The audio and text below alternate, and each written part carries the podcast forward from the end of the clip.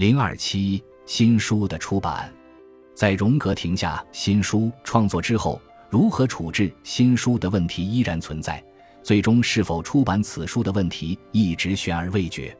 一九四二年四月十日，荣格在回答玛丽梅隆是否印刷出版《向死者的七次布道》一书时说：“关于印刷出版《向死者的七次布道》这一问题，我希望你再缓一段时间。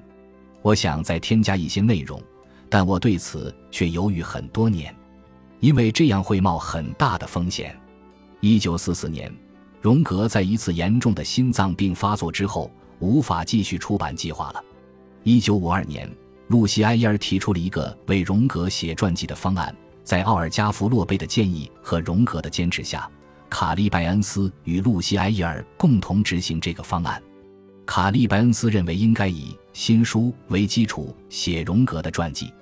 让荣格感到失望的是，卡利拜恩斯后来退出了这个项目。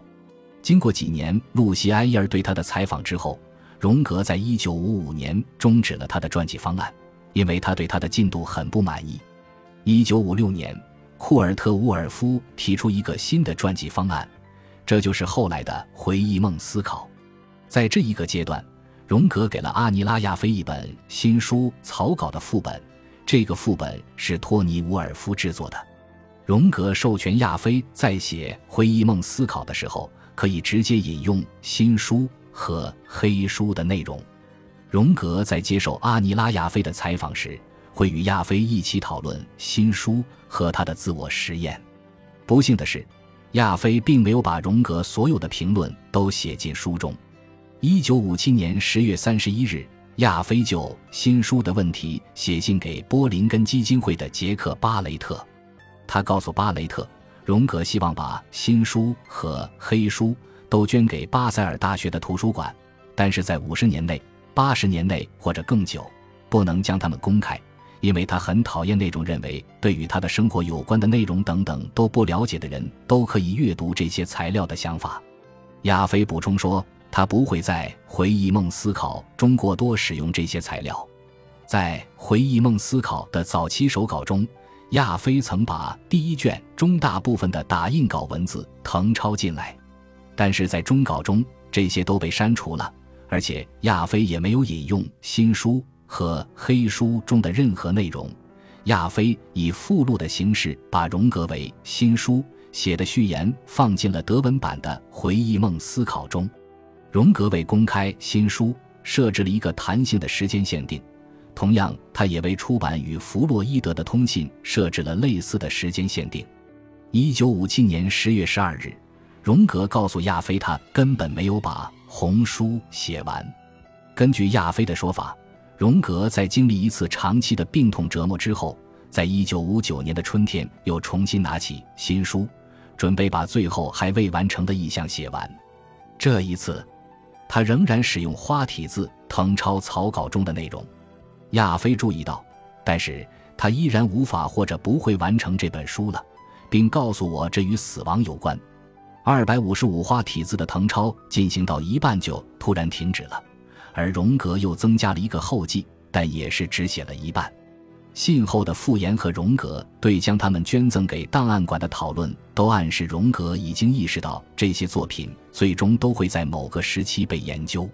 荣格去世后，按照他的遗愿。新书依然留在他的家中。亚飞在一九七一年的艾诺斯报告《荣格一生中的创造性时期》中引用了新书草稿中的两段内容。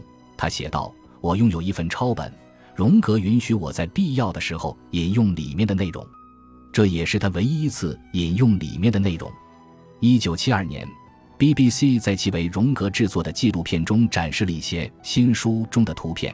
此片的旁白是劳伦斯·范德普斯特，这些都让新书受到了广泛的关注。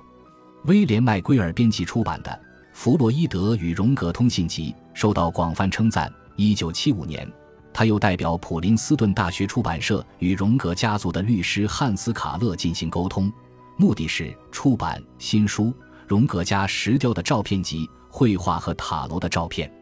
他提出将这些图片的复制品编辑成书，但有可能不附上相应的文本。他在信中写：“我们暂时无法告诉你的是书的页数需要多少文字和多少张照片，相应的内容和倾向于选择的文本。